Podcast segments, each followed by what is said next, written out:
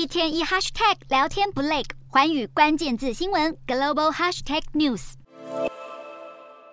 这期的寰宇大话题要来看中国的封城噩梦，难道要重来了吗？北京为了振兴经济内需，推动五一长假，结果加速疫情扩散。我们先来看广东省东莞市的东城街道，就通告了五月六号到十三号，将一连安排八天的核酸检测。愿检进检人员，也就是自愿接受检测的人，每人每次收取不高于十三点五元的人民币。虽然通告上没有提到强制这两个字眼，但不少市民仍然担心最后会演变成封城、强制检测。而不止广东东莞，网络上也传出多所学校正在加强管控，其中一所在北京，要求抗原检测呈现阳性的学生必须自费隔离；而另一所湖北高校则通知非毕业班学生。复阳之后，由消防统一安排治疗，收取八百到一千元人民币的费用。我们再来看安徽，也有高校要求学生出现症状后要及时检测，而且确诊后必须立刻上报辅导员。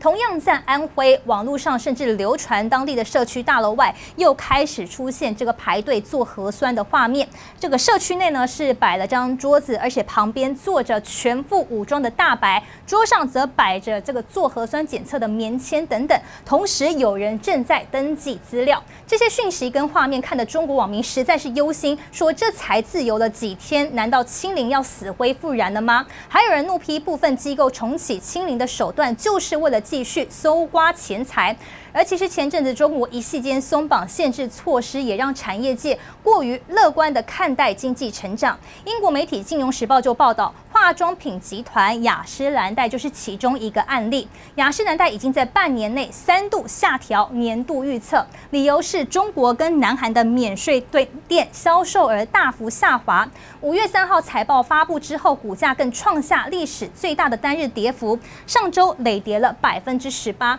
而且过去两周，从星巴克等以消费者为中心的连锁店，到大型的科技集团、物流企业。越来越多公司都对中国市场发出警告，像高通的执行长就说了，本来是预期重新开放之后，中国市场将会反弹，但现阶段还没有看到这些迹象。而高通的竞争对手恩智浦半导体的执行长也表达了类似的看法，他说呢，是有看到适度渐进的改善，但速度非常缓慢，要谈论中国复苏，目前还为时过早。